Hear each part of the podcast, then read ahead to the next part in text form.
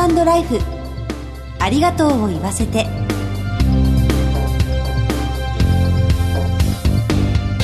こんにちは。番組パーソナリティの久保井あさみです。4月から木曜のお昼12時からの放送になりました。水曜夕方から木曜正午に変わりましたが引き続きこの番組では様々な分野で活躍するゲストのお話を伺いながら人との絆や命の大切さを考えます。去年11月には作家の椎名誠さんをゲストとしてお招きしてお送りしました。その時に放送しなかったオクラ出しのお話も含めて今回はお送りしたいと思います。世界各地を旅されたご経験の中でも馬に助けられたエピソードの数々など語ってくださいました。ぜひお聞きいただきたいと思います。ハートライフありがとうを言わせて。この番組は安心と信頼のお葬式全総連全日本総裁業協同組合連合会の提供でお送りします。ハートライフありがとうを言わせて。番組パーソナリティの久保井あさみです。昨年度にこの番組でお迎えしたゲストを振り返りますと就活ジャーナリストの金子和歌子さん女優の財前直美さん映画監督の照屋俊之さんガレッジセールのゴリさんですね。また女優の由美薫さん。残念ながら今年お亡くなりになられましたが、野球評論家の野村克也さんは去年6月のゲストでした。そして女優の真瀬樹里さんは、亡くなられたお母様、野際陽子さんのお話をしてくださいました。また、去年のラグビーワールドカップの時期には、元日本代表の広瀬俊明さんにご登場いただきました。そして解剖学者でバカの壁の作者でもあります養老武さんや作家の椎名誠さん、さらにロンドンブーツ1号2号の田村敦さんにはご家族への思いや今後考えているビジネスへのお話をしていただきました。その他にも研究者や著名人の方々のお話をお届けしてまいりました。過去の放送はポッドキャストでもお聞きいただけます。さて、今日は放送曜日も変わった新年度の初回の放送です。今回は去年11月、作家の椎名誠さんをゲストとしてお招きした中から、その時には放送することができなかったオクラ出しのお話も含めてお送りしたいと思います。世界各地を旅されたご経験の中でも、馬に助けられたエピソードの数々も語ってくださいました。椎名誠さんは1944年生まれ、東京都のご出身です。1979年に作家デビューされ、自伝的小説、SF 小説、気候エッセイ、写真エッセイなど幅広い作品を手掛けていらっしゃいます。また映画監督としてのお顔もお持ちで、映画白い馬では多くの賞を受賞されています。旅先には辺境地が多く、冒険的な出来事や危険な面にも直面されたそうです。様々な体験をお話しいただきました。あの、椎名さんこれまで旅をされてきて、うん、死の危険を感じたりとか、うん、そういうことはありますか？何度もありますよ。例えば、どんなシーンを思い出しますか？考えてみるとね、今初めて思い当たったけど、僕は馬、馬関係が多いね。あの、馬で移動する場所が結構多いんですよ。はい。例えば一番行くのはパタゴニアといって、南米のチリとかアルゼンチンがある南極に向かってずっと伸びてるね。はい。あの辺はもう、まあ、本当地の果てなんですね。あそこに一番よく行くんですけどね。はい。そこに行ってる時に、ある時、冬の最後の頃に、雪のついた岩の山をルート、馬で登ってったんですね。はい。その時にね、あれは何だろうな60度ぐらいですね。かなり上から見ると急な厳し馬で行った時にね、あれ、馬があの、怖いから逃げようとして、はい。でその時に馬が上の方に逃げようとするんですね。上の方に逃げると道がなくなっちゃうんで、はい。で、馬にはバックギアがついてないですからね、はい、後ろに戻らせるには相当技術がないと無理なんですよ。はい。そういう滑りやすいところでバックするのは滑落するのも当然だから。その時ね、ああ、ここで死ぬんだなと思った。へえ、ね。人間ってね、あの死を覚悟するとね、首の後ろのね、はい、この円髄のあたりがね、硬直しちゃうのね。固まっちゃって。じゃあ首が動かなくなるんですか？こううん首が回んなくなる。はい。借金じゃなくてもね、首が回んなくなるんですよ。で、ああ、これはなんだ、大変な偉いことが起きてると思った時に、ガウチョと向こうのカーボーイが一緒にいたやつが、はい。助けに来てくれて、まず馬を落ち着かせることなんですね。それでゆっくりゆっくりバックしてくれて。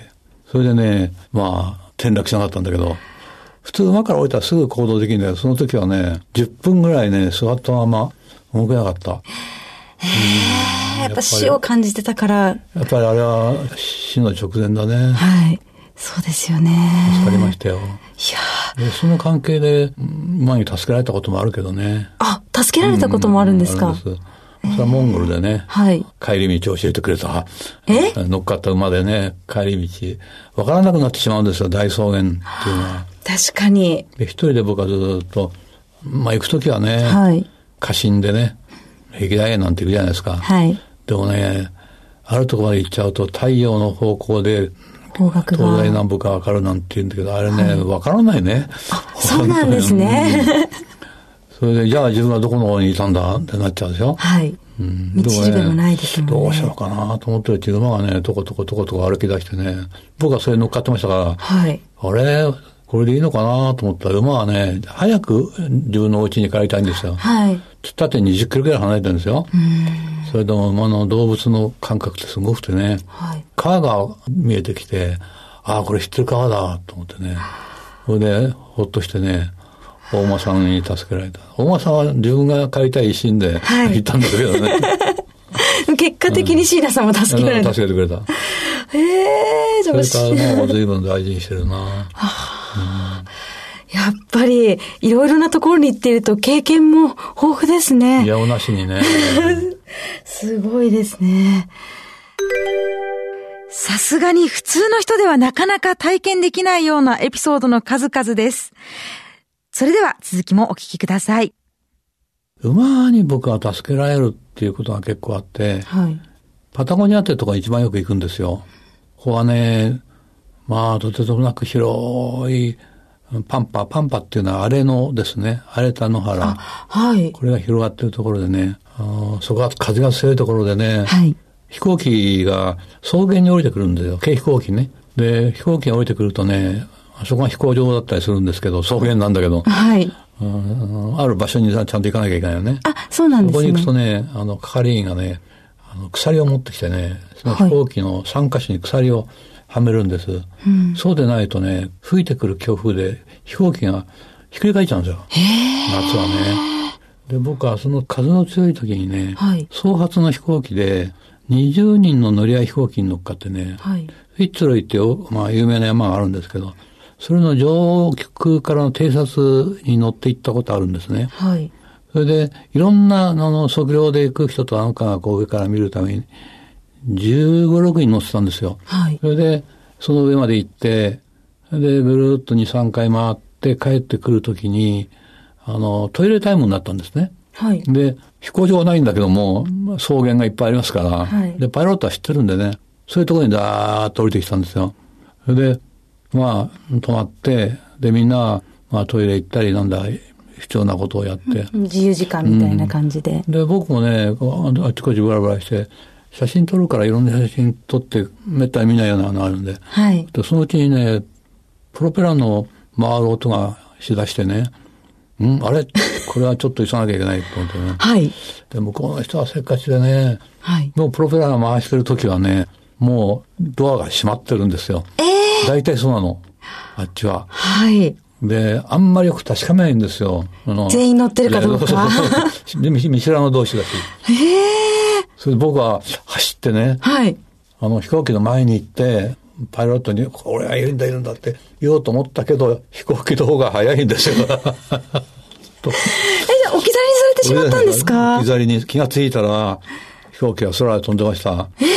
それで全然わからないとこなんですよ。はい。そこにいてもしょうがないけど、どうしようもないで。とにかく歩こうと思って。はいで、向こうの方に、あの、森が見えるからね、森の方に行ってみようと思って。それで行ってね、まあ、夏だから、野宿でもなんとかなるんですね。それで行ったらね、あの人家があったんですよ。はい。人家があっても人がいなければどうしようもないんだけど、まあ、たまたまいてくれてね、そうですか。森林警備官の家だったんですね。はい。まあ言葉は、その頃にはもう2ヶ月いましたから、あの、スペイン語もね、ある程度基本的なことはできるんだけども、へそう飛行機に置いていかれてしまったと。はい、置いていかれてしまったってことは、なかなか単語、あの、動詞が出なくて、でもまあ、分かったわけです、その人。僕が着ていた、あの、防護服があるんだけど、それが、牧場の名前が書いてあったんですね。僕は読めなかったんだ。で、カルク牧場って言うんだけど、ああ、カルク牧場の人なんだな。それでね、そこの人がね、馬を貸してくれたんですよ。僕に。そっから馬で3時間ぐらいのところなんですね。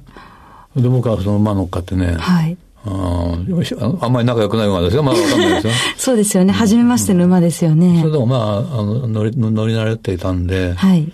置いてぼりされないでね、今度は。もう、死んでも立つな、話さないようにしてですね。はい。それでなんとかやっとね、牧場に着いたんですよ。あ、そうなんですか。もう牧場近くまで来れば、山の形で、あの、わかりますからね。だからね、大間さんの恩返しっていうか、僕は大間に恩をあげたことはないんですけどね。はい、でも助けてくれた。今度は僕は馬がどっかで倒れてたらね、はい、担いでいかなきゃいけない。恩を返さないといけないですね。えーということで、去年11月、作家の椎名誠さんをゲストとしてお招きした時のお話の中から、その時は放送しなかったものも含めてお送りしました。全日本総裁業協同組合連合会全総連は、命の尊厳、ご遺族の悲しみ、一人一人に寄り添ったサービスを何よりも大切に考え、ご遺族の心を形にする。地域密着の葬儀者が集まる全国ネットワークです。全総連加盟店ではお葬式の専門家である葬儀事前相談員総裁ディレクターが皆様からのご相談をお受けしております。お葬式のご依頼は安心と信頼の全総連加盟店まで。詳しくは全総連ホームページをご覧ください。すべては個人ご遺族のために全総連。全総連。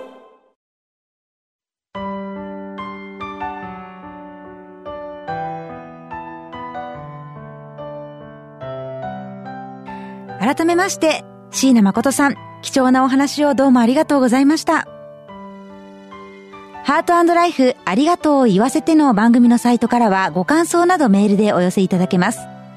番組への応援メッセージなどいただければ嬉しいです。また、ラジコのタイムフリー機能をご利用いただくと、放送後1週間番組を聞くことができます。さらに、ラジコには番組を SNS でシェアする機能もあります。友達に教えるボタンで役立つ情報をぜひ共有してください。次回は4月16日木曜お昼12時からの放送を予定しています。どうぞお楽しみに。進行は番組パーソナリティの久保井あさみでした。ハートライフありがとうを言わせて。この番組は安心と信頼のお葬式、全総連、全日本総裁業協同組合連合会の提供でお送りしました。